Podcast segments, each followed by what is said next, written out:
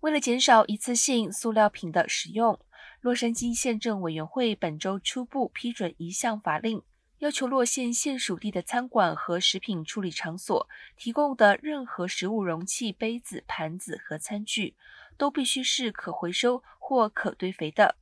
法令还要求提供就服务的全方位餐厅为顾客提供可以重复使用的餐具和盘子。当天，县政委员会在未经讨论下以四比一的票通过了拟议的法令。该法令仍需返回县政委员会进行最终的投票，但尚未确定投票的确切日期。如果得到县政委员会的最终批准，法令将在二零二三年五月一号生效，适用于在永久地点运营的所有食品设施和所有零售店。